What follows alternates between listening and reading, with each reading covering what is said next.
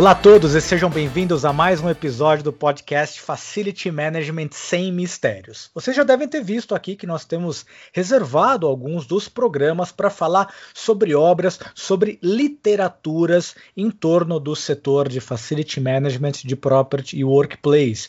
Conforme nós já falamos em outros programas, enquanto Europa e Estados Unidos têm uma produção bastante extensa do nosso setor, aqui no Brasil a gente está engatinhando ainda sobre esse tema tema, tema que já se mostrou relevante, porque um dos programas de maior audiência que nós já gravamos foi justamente um que falava sobre uma dessas obras publicadas aqui no nosso país. E como convidado mais do que especial do episódio de hoje, eu tenho o prazer de chamar Robson Quinello, que talvez foi um dos primeiros que publicou uma obra do nosso setor, Gestão de Facilidades, o livro que foi editado em conjunto com José Roberto Nicoletti em 2000 2006, ou seja, 15 anos dessa obra no nosso setor. Robson, seja bem-vindo ao nosso programa. Obrigado, Tiago. Prazer é, passar por aqui, né? Eu até alguns podcasts eu ouvi, passaram alguns amigos meus, inclusive, porque Facilities é, vem em construção já há alguns anos e tem uma moçada que ajudou muito nesse desenvolvimento aqui, né? Então, super feliz de estar aqui falando de um assunto que eu gosto muito. Prazer é todo meu, Robson. Então, fala um pouquinho aí da inspiração, de onde surgiu essa ideia de há tanto tempo atrás escrever sobre uma obra, da onde surgiu essa ideia e como é que foi o processo e o contexto naquele momento sobre o mercado de facilities de uma forma geral. Então, vamos lá. Era uma vez, né? Faz muito tempo, né? É, eu já estou na área. Esse ano eu faço 35 anos, então uh, tive a oportunidade, Tiago, de passar, de, de, atravessar todos os pilares, aí percorrer os pilares é, clássicos do Facilities, né? Então, a manutenção, office space, construction, real estate. Em paralelo a, essa, a esse trabalho corporativo, eu também fui fazer minha formação acadêmica isso lá em 2005, 2006, e justamente nessa transição entre o mestrado e o, o doutorado, tem uma etapa que a gente costuma dizer que é o mapeamento bibliográfico. E naquele momento eu me preparava para fazer o doutorado, cujo tema de fundo seria facilities, obviamente. Então, na, nesse mapeamento bibliográfico, é, no qual eu e Nicolette iniciamos, eu percebi é, que a literatura, óbvio, sempre americana ou europeia e muito pouco, muito pouca coisa escrita no Brasil. E aí, naquele momento, a gente viu uma, uma oportunidade de juntar aí um pouco da nossa carreira, a experiência prática com academia. Então, esse livro que foi publicado lá em 2006, Gestão de Facilities, ele tinha um intuito muito muito humilde ali de juntar prática e teoria, fazer um equilíbrio que, aliás, isso é a parte mais difícil de um livro de negócios, é você balancear de maneira equilibrada, né, o, o conteúdo técnico ou de prática com o teórico. Porque se você é, exagera no conteúdo teórico, o livro pode ficar um pouco chato, e se você uh, exagera só em práticas, ele pode ficar um pouco superficial. Então, é, esse livro a gente teve esse cuidado lá em 2006 de trazer para o leitor um material com esse tom aí entre teoria e prática. Então, ficou um bom tempo sendo um, talvez um dos únicos aqui de referência no Brasil. Isso não me deixava contente, porque é, quando a gente tem um gap de publicação numa área tão dinâmica como facilities, isso significa, Tiago, que o conhecimento está represado em algum lugar, ou na, ou na, na, na academia ou na, no mercado. Então, para a gente que vem buscar o desenvolvimento da área, esse gap ele não é legal. É, a gente quer mais livros, mais artigos publicados, né? Então, ficou por um bom tempo aí mas acho que agora está mudando um pouco. A gente tem muita oportunidade de assuntos diversos. Depois eu posso até comentar alguns, dando como dicas aí, que podem ajudar aí o pessoal. E curioso que mesmo lá atrás, Robson, você já abordava temas que ainda hoje estão em discussão e são muito atuais, né? E para quem tiver interesse no descritivo aqui do podcast, vai estar o link, você encontra na Amazon, por exemplo, o livro do Robson, onde já fala origens do, da gestão de facilities,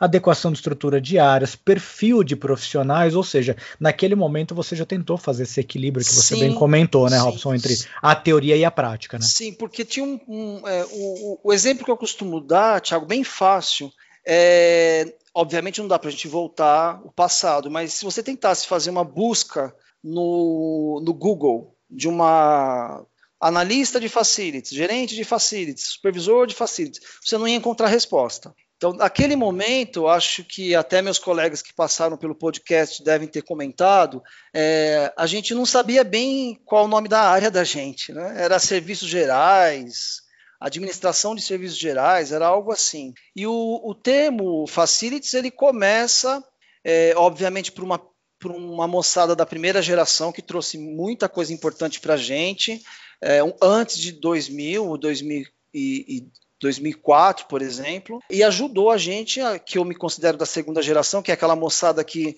iniciou com a Abrafac lá em 2004, mais ou menos, a dar mais um passo, que era uh, consolidar e formalizar a atividade. Então, juntou um pouco. E naquele momento, aquele grupo lá de 2004, alguns deles passaram aqui para o teu podcast, inclusive, cada um tentou contribuir, tentava contribuir de alguma forma.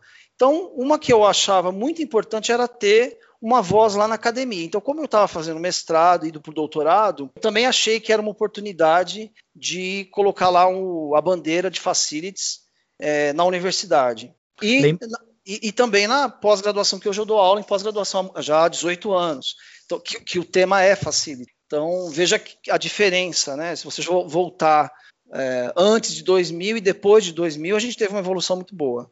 Lembrando que 2004, que é o ano de fundação da Abrafac, mas Isso. já vem da formação de grupos, né, o Grupas, o GAS, o que Grupas, tem mais de 30 opa, anos, são do começo dos anos 80. Né? Essa é a primeira geração, Tiago, com certeza. Então, eles que nos ajudaram, a segunda geração, eu me considero da segunda geração, a dar mais uma alavancada. E aí, Robson, é, naquele contexto você tem um momento onde estamos se descobrindo ainda modelos de contratos de serviço, a gente está vivendo um boom sobre modelos que vêm da Europa com modelo de agent, modelo de principal, modelo de serviços integrado, e foi um momento onde a moeda estava forte, o Brasil era a bola da vez, muita tecnologia e muita forma de gestão chegando. Uhum. Como é, você trabalhando, atuando numa empresa multinacional, teve contato com isso muito cedo. Como é que isso influenciou na formação e na estruturação dessa obra, Robson? Então, o Thiago, grande, eu acho que o grande desafio lá no, na, em 2006 é, primeiro, ela trazer os princípios básicos de facilities. Por isso que eu falo, não é essa obra não é uma obra encerrada, né? ela é dinâmica. Por isso que a gente espera, inclusive, novas publicações de facilities, porque ele ficou muito dinâmico. De novo, lá no ano 2000, a gente não tinha a convergência que tem hoje de sub-áreas. Então, você embaixo do guarda-chuva de facilities, hoje, você tem primos que eram distantes, como, por exemplo, real estate, property, o próprio workplace, que fazem hoje parte dessa cadeia, eu chamo cadeia de facilities. Então, você tem de lá para cá a grande diferença que eu vejo é justamente a convergência dessas áreas. Então, essa é um, uma mudança significativa que teve, ok? E aí, na sequência, menos de um ano depois, você publica uma segunda obra que tem a ver com a teoria institucional aplicada à administração. São dois processos que, em algum momento, certamente na produção, eles andaram em paralelo. Como é que um influenciou no outro, Robson? O Teoria Institucional o Thiago, ele é um livro bem difícil, assim, tá até de, eu, quando eu pego ele de novo para ler, não é o, o, o, livro um livro tão é, fácil de, de, digerir. Ele fez parte da minha conclusão de mestrado, tá? O de Facilities foi de entrada para o doutorado e o de teoria institucional ele trata da formação é, de rituais, cerimoniais das empresas, as formatações, os modelos. Então ele era um trabalho muito mais voltado para a finalização do meu mestrado e ele tem um, é, é um, um, tema um pouco diferente do de facilities. Assim como o terceiro livro, que é o de inovação, aí já é, quando eu estou no doutorado, ele é, ele é de 2009, se eu não me engano, é, inovações, porque a minha tese de, de doutorado foi inovações em facilities, então é um, um contínuo aí. Que inclusive também é uma publicação junto com o Nicolette. Fala um pouquinho mais, fala um pouquinho mais dessa terceira obra, Robson. Lá, aí, aí vamos lá. Lá no doutorado, é, eu comecei a mapear uh, como pano de fundo o material que eu usei no mestrado é, de facilities e o tema que começou a funilar mais foi, foi se convergendo para a área de inovação. Esse trabalho, de novo, foi feito em conjunto com Nicolette isso é uma recomendação até que eu faço. Um livro não precisa ser de um só autor, pode ser de vários autores, inclusive. É, inclusive aqueles que querem fazer um. Porque o livro de negócios, Tiago, é, tanto de gestão de facilities quanto de inovação, que são livros bem específicos de negócios, eles são é, livros que têm que ter aquele equilíbrio que eu falei entre teoria e prática. E às vezes, para quem vai escrever um livro agora, pode ser que não tenha não sei, a experiência acadêmica. Então, de repente, convida alguém para fazer parceria. Então, isso é uma dica importante aí para quando vai escrever livro, né? O de inovação é um livro é, bem, bem de aplicação, então você consegue lá, é, com algumas técnicas, são várias técnicas conhecidas de mercado, buscar uh, ou criar uma, uma metodologia prática para buscar inovações nas áreas e o, a ideia desse livro era sair um pouquinho daquela inovação clássica de PD, pesquisa e desenvolvimento. Então ele tem um tema, ele tem um título, inovação operacional, justamente porque a gente queria rastrear aquelas inovações do dia a dia, aqueles, aqueles improvements que a gente está acostumado a, principalmente em facilities, que trabalha é, sempre resolvendo problemas, e nem sempre é aquela inovação disruptiva, é uma, uma inovação incremental. Então esse livro ele tem mais essa, essa pegada de buscar instrumentalizar o gestor para inovações mais incrementais do dia a dia, não aquelas disruptivas. Que é uma das grandes dificuldades, ou pelo menos o profissional dessa área, muitas vezes, quando a gente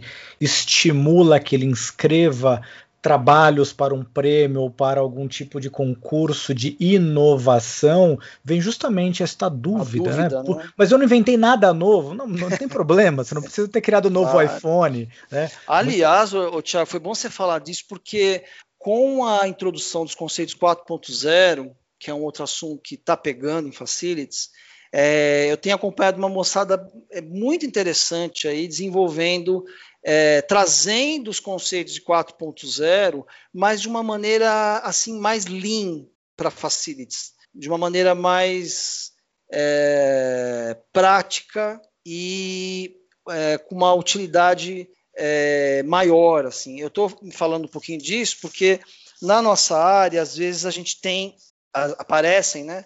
Às vezes algumas soluções que não se conversam. Então, quando você fala, por exemplo, de automação predial, que é um assunto que está sempre aí em dia, é, se ela não se converge, se ela não se fala, as, as tecnologias, elas criam uns Frankensteins dentro de prédios que a gente depois não consegue tirar uh, insights e, ou melhorias até, que podem se tornar inovações no futuro. Então, mas eu vejo, vejo com bons olhos uma moçada trabalhando em conceitos 4.0 que tem a ver com inovação.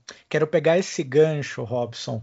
Eu participei e passei também por empresas multinacionais, onde eu tive a oportunidade de conhecer várias operações, e eu sempre, quando tinha oportunidade, falava para as pessoas: olha Muitas vezes a gente se projeta em comparação com outros mercados e é natural, como em vários outros segmentos da nossa sociedade, que a gente se imagina, puxa, mas com certeza lá é mais avançado, com certeza lá é mais moderno. E eu sempre bati na tecla de que, olha, enquanto processo, enquanto aspectos de gestão, o que é feito aqui no Brasil não deve absolutamente nada ao que, deve, o que é feito lá fora. A nossa grande diferença tem a ver com acesso à tecnologia tecnologia pelo aspecto econômico. Que import... Recurso, sem dúvida. Que sem importar dúvida. tecnologia ainda é muito caro. Você vai Sim. lá fora, você vê robôs que cortam a grama, que são sensacionais. Vai tentar trazer uma, um equipamento desse para cá, custa uma fortuna. E eu tenho observado que justamente o barateamento dos dispositivos de sensorização, ele tem diminuído muito esse gap do que a gente faz aqui dentro com o que é feito lá fora. Você também tem percebido isso, Robson? Sim, mas o mais importante, viu, Tiago, é a, a, integração. Isso, esse que é o ponto chave. Falando agora de tecnologias e falando um pouquinho de 4.0. Uh, sim, a gente tem sensores mais baratos, mas eles precisam conversar, se conversarem com outros sistemas. Os relatórios analíticos precisam saber, ser muito bem desenhados, é, porque senão você não tem, uh, de fato, o conceito 4.0 implantado. Você vai ter soluções independentes, um emaranhado de coisas. É, isso é, é um ponto-chave aí. Então, mas a, a, notícia boa é que eu acompanho muito esse movimento. Inclusive, eu até recentemente coloquei alguma coisa de um trabalho da, em Singapura chamado Smart Facilities, e eles estão criando protocolos. É até interessante fazer essa pesquisa, quem tiver interesse. Protocolos para facilitar não só a absorção de novas tecnologias, mas a integração dela até a, o desenho dos KPIs para facilities. Então, olha que interessante, você tem várias soluções tecnológicas, você integra essas soluções e você é, cria depois lá seus dashboards, seus KPIs e tudo mais, mas tudo de uma forma integrada.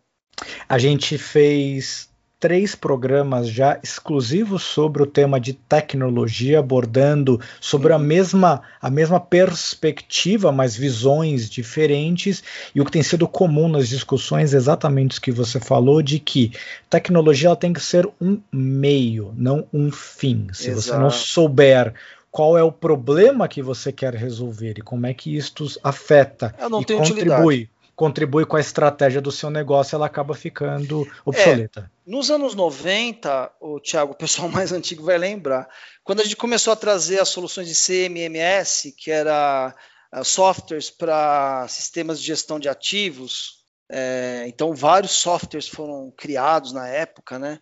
Alguns viraram verdadeiros monstros, assim, você não conseguia depois usar aquilo. Então, hoje é, é super importante essa questão da integração, Tiago, e a, e a facilidade do uso dessas tecnologias. Tem que ser algo simples, no celular, com relatórios rápidos, sem muitas engenhosidades aí, senão isso afasta o, o, tomador de decisão fica assustado e a ideia não é essa, né? É trazer esse pessoal para a tecnologia, para o mundo que, que se inicia agora, né?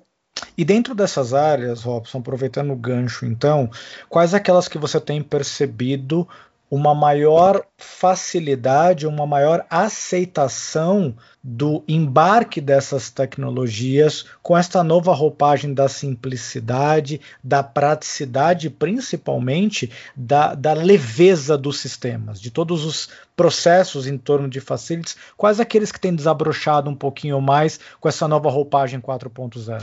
Então, dentro de facilities, Thiago, é interessante, né? Aí também fica outra dica é, você tem estratificação. Então, você tem facilities hospitalar, facilities de shopping, facilities de museu, facilities de, da indústria. Todos fazem a mesma coisa, mas tem uma roupagem diferente. É, eu tenho uma, uma, leve impressão que o setor de serviços ele é um pouco mais avançado, porque ele consegue andar um pouco mais é, é, é mais fluido do que a indústria. A indústria, até pelo tamanho, quando você fala em adotar uma nova tecnologia, o recurso alocado para isso é muito grande. E a, o Facilities de uh, mais da área de serviços, ele sempre ficou um pouquinho à frente quando fala de tecnologia, ele está mais na ponta. Então, é até interessante falar isso, porque justamente hoje eu estava vendo uma moçada que está falando muito de startups em facilities. Então, veja que interessante, né? São pequenas empresas que apresentam inovações, apresentam soluções, não, sei, não vou nem falar de inovações, apresentam soluções para vários tipos de segmentos. Então, é, ela faz uma, uma, uma modelagem uma solução fit E a área que tá na, as áreas que estão na ponta, que geralmente são as de serviço, estão um pouco mais adiantadas por, esse, por essa velocidade mesmo. A indústria tende a ser um pouco mais lenta. E curioso isso que você comentou, e aí eu vou citar o exemplo do IFMA nos Estados Unidos. Quem teve a uhum. oportunidade de participar das, das edições, você tem uma parte pesada voltada ao Congresso, onde tem toda uma série de conteúdos sendo trabalhados, uhum. e você tem uma feira de, de negócios, de uma negócios. expo. Isso. Mas é, é curiosíssimo que você tem os estandes das grandes empresas multinacionais ou americanas consolidadas dividindo o espaço com uma série de standzinhos pequenos de pessoas. Por exemplo, estou exagerando, estou chutando aqui. Ele desenvolveu uma máquina que separa o lacre da latinha do resto da latinha, porque o é lacre isso. vai ser usado. É né? E a gente ainda é muito carente desse tipo de coisa aqui, né, Robson? Sim, sim, sim. É muito carente. As incubadoras, assim, a gente não. Na área de facilidade tá, tem uma, um potencial, Thiago, gigantesco. E aí, deixa eu pegar, não era o propósito, mas já que nós fomos para esse caminho, é, e a gente está preparando um, um, material exatamente sobre isso. Um dos grandes entraves sobre a, o fomento destas ideias e dessas inovações e dessas soluções que lá fora é muito mais amadurecido tem a ver com capital de risco a disponibilidade uhum. do investimento não ser algo que o profissional tenha que penhorar a casa o filho o cachorro sim. e colocar em risco sim. o patrimônio dele e sim é um capital de risco como negócio uhum. como é que você vê as indústrias como é que você vê as próprias empresas de facilities com apetite para ir para esse caminho ou deveriam ter este apetite e abrir como parte dos seus investimentos um pouco de capital de risco para fomentar esse tipo de ação? Como é que você enxerga isso? Olha, com certeza tem que ter um pouco de uma, um aporte aí de, né, tem empresas que têm condições. Mas interessante, ô, Thiago, não fazendo propaganda, mas você pega o Sebrae, que todo mundo conhece. O Sebrae está com um projeto lá, o Catalisa, é, muito interessante para inovações. E eu entrei nesse projeto uh, para acompanhar o, o, andamento.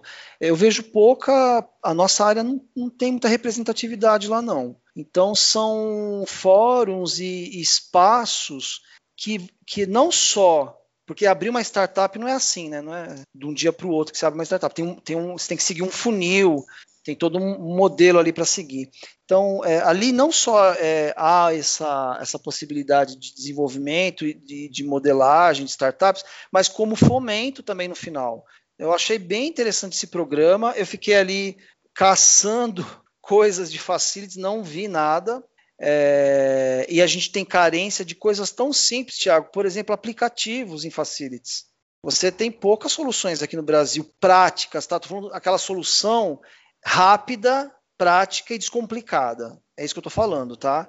Então você tem, tem poucas opções é, de fato. Então você veja que tem tem fóruns, tem espaço, é, mas talvez falte a gente dar uma mergulhada aí, buscar mais, né? Concordo e vou fazer um paralelo que talvez tangibilize bem o que você acabou de dizer. E aproveitando, o link para o site do Catalisa está aqui na descrição do podcast Olá, também. Dei uma navegada por lá. Fa fazendo um paralelo sobre isso, né? Eu acho que os sistemas de ERP já começaram a avançar isto. Hoje você ter uma empresa, ter uma empresa pequena, você existem sistemas que faz a gestão financeira, a gestão contábil totalmente na nuvem, com muitos deles gratuitos para um certo número de funções, né? E, e, que te permite arrancar com esses, com esse avanço, com esse primeiro passo, de uma forma muito simplificada.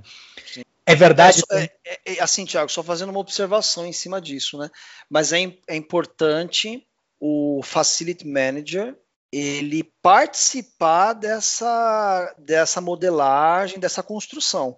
Senão fica, um, um, fica algo sem utilidade, de novo, né?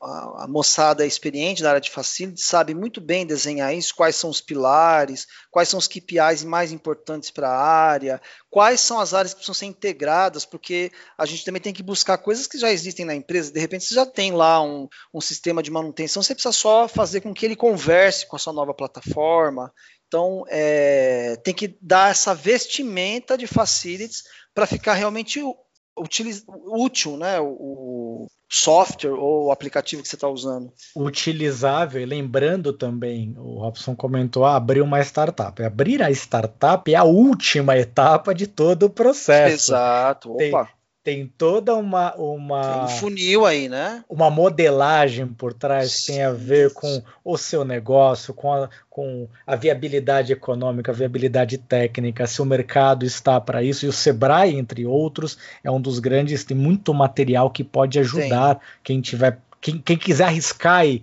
ir por esse caminho, no sentido de como é que a gente diminui as chances de ter um esforço e ele acabar fazendo água não indo muito para frente. Exatamente.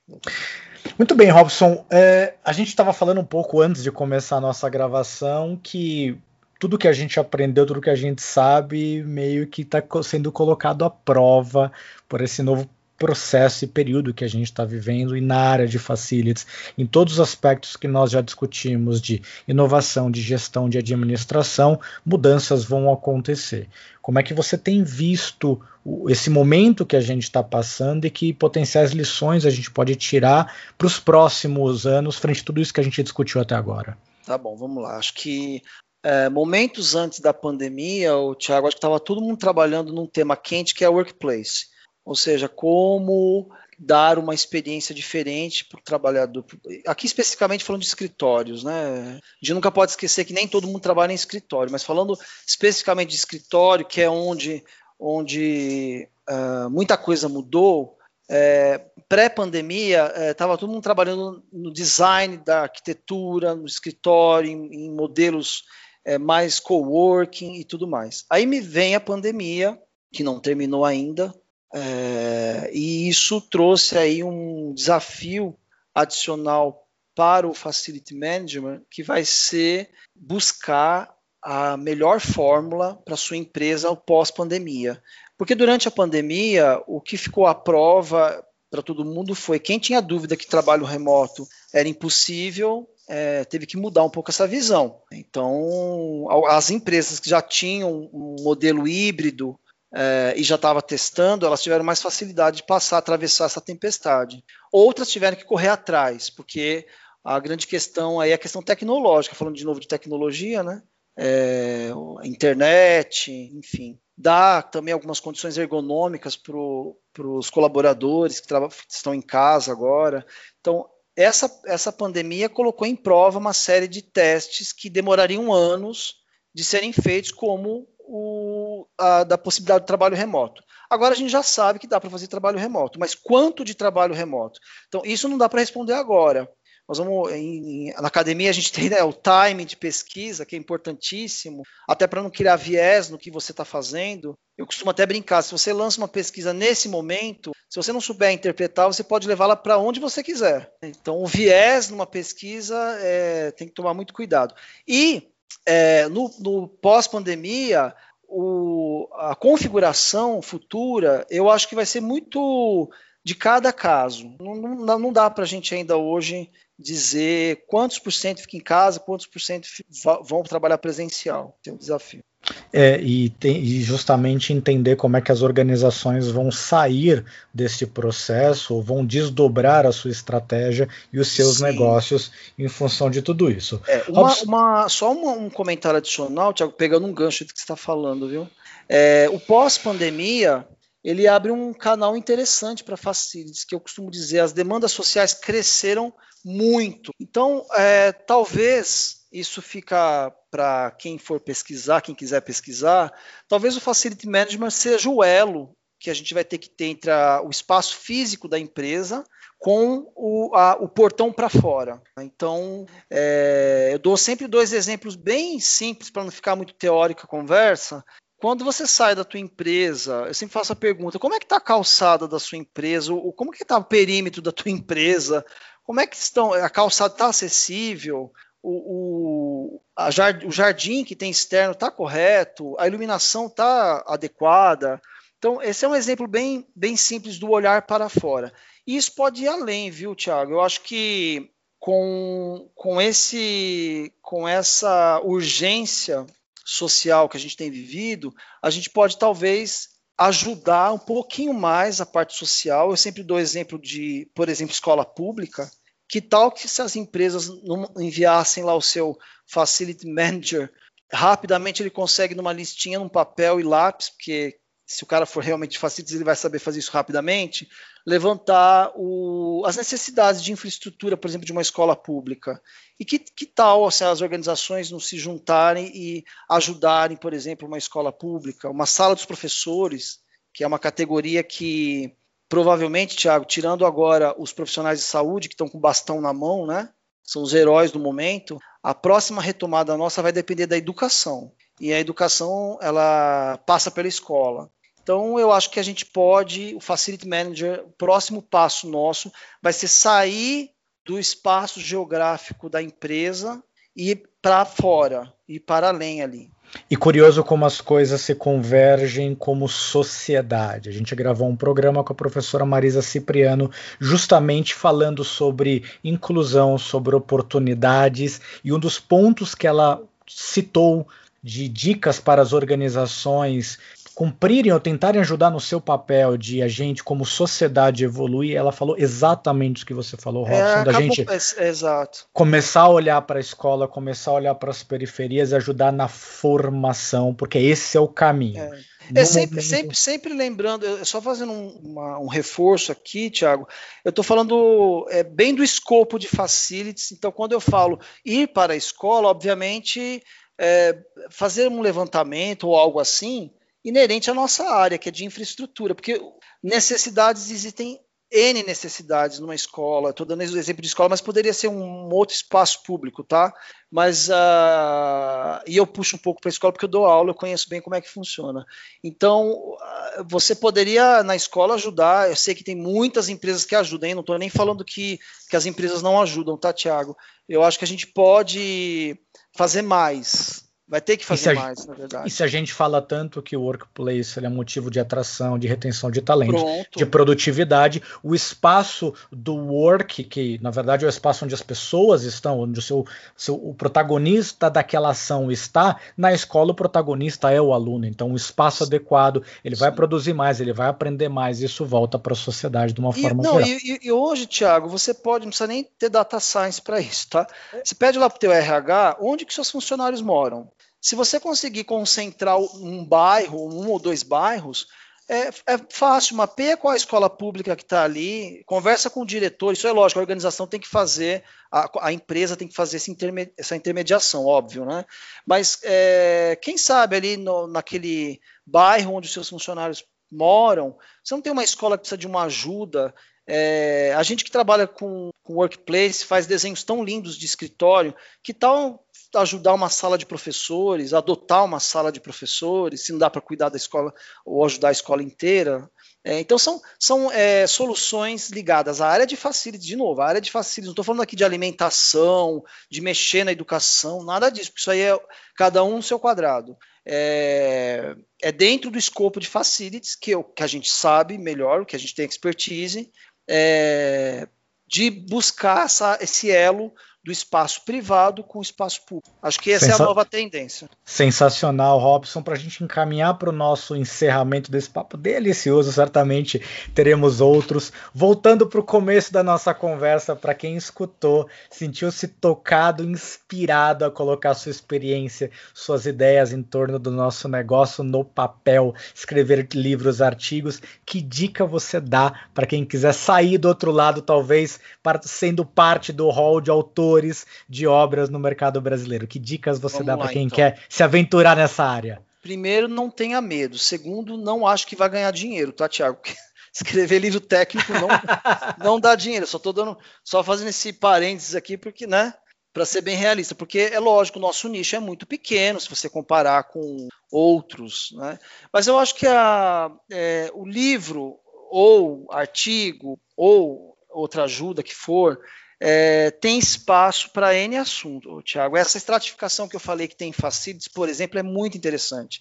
Então, hoje você tem facilities hospitalar, facilities de museu, facilities de órgãos públicos. Nos Estados Unidos, algumas secretarias têm o facility manager dentro do quadro. Então, olha que interessante, é um assunto. Eu, eu, eu teria interesse em ler um livro desse. É, outra dica que eu dou é, se você é muito jovem e quer escrever um livro de referências, é, faça muita pesquisa, né? Ou convide outras pessoas. O livro não precisa ser sozinho, porque eu sei que a empreitada é, é grande para você publicar. Né? Então eu lembro que na época lá, Tiago, é, existia uma plataforma que juntava editores e escritores. Então, eu nem sei mais se tem essa plataforma, chamava Mesa do Editor. E foi lá que a gente conseguiu, porque o livro você tem é, duas possibilidades. Ou você banca o seu livro e fica muito caro, e que não foi meu caso, eu não tinha dinheiro para bancar o livro, ou você busca uma editora para publicar. É, com certeza, procure as pequenas, as que sobraram, porque infelizmente, Tiago, na última década a gente perdeu muita editora pequena e livrarias. Né? Então isso dificultou um pouco, mas é, são essas plataformas que juntam editores e autores, é que você pode encontrar uma oportunidade lá de encaixar é, um livro de facilidade, porque faz falta. Tem muito assunto, não pode ficar muito tempo sem livro, porque, de novo, quando você tem um conhecimento sem estar escrito de alguma forma, não precisa ser livro físico, pode ser digital, né? significa que esse conhecimento está represado. E isso é ruim para a área. O conhecimento só tem valor quando ele é dividido. O ou site... ele está represado no mercado ou na academia. Então alguém tem que se mexer e fazer acontecer. O site, pelo menos o Mesa do Editor, ele está vivo ainda? Olha aí, eu não, não, tinha, não sabia. Fazia muito tempo que eu não. Eu, eu três livros já está de bom tamanho. o link já, já cumpriu sua cota, né, Robson? Já, não, estou brincando. É, é, eu posso sugerir outras coisas, né, Tiago?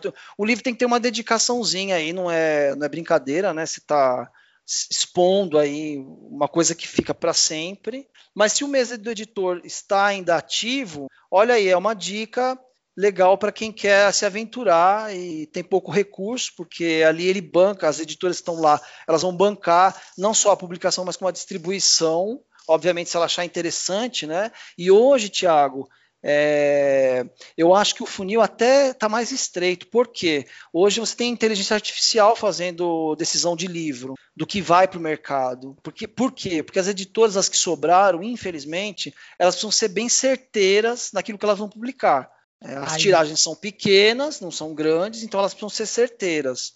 E ainda assim, né, Robson, para quem tem o afã de ter a publicação em formato físico, algumas plataformas, por exemplo, a Amazon, ela já permite que você coloque, suba o livro digital e ele tem zero impressão. Olha aí. Quem quiser, você Ótimo. vai lá na hora da compra, ele imprime aquele livro, entrega na sua casa. Obviamente tem algumas regras específicas, mas até este obstáculo ele já foi avançado para quem quiser se aventurar na área. Sim, tem espaço, viu, Thiago? Tem espaço. Quanto mais profissionais, ob, obviamente, de novo, fazendo o trabalho de uma forma de uma, uma, certa seriedade, porque como a gente abriu muito facilities, de repente agora tudo é facilities, é, e que bom, né? O guarda-chuva ficou bem grande. Então hoje você tem facilities, properties, real estate, workplace, tudo na mesma cadeia. É, você também encontra você encontra coisas boas e coisas não tão boas. Então a dica é sempre faça uma consulta, é, ve, a, investigue um pouquinho melhor quem são as pessoas, é, a bibliografia, a biografia, entendeu? Isso acho que ajuda a nortear um pouquinho e deixar o tema de facilities cada vez mais forte aqui no Brasil. E, e nós, no, e nós estamos no caminho, tá? A boa notícia é essa. Exatamente, a gente está numa, tá numa, numa ascendente em relação à produção, em relação à qualidade de tudo aquilo que a gente faz. Robson, quero agradecer demais a sua participação Opa. no programa de hoje. Como eu comentei, certamente teremos outras oportunidades aqui Sim, de dividir conhecimento. Para quem está nos ouvindo, então siga curtindo o nosso podcast, compartilhe o conteúdo desse canal e fiquem atentos que semana que vem tem mais Facility Management sem mistérios para vocês. Um grande abraço e até a próxima.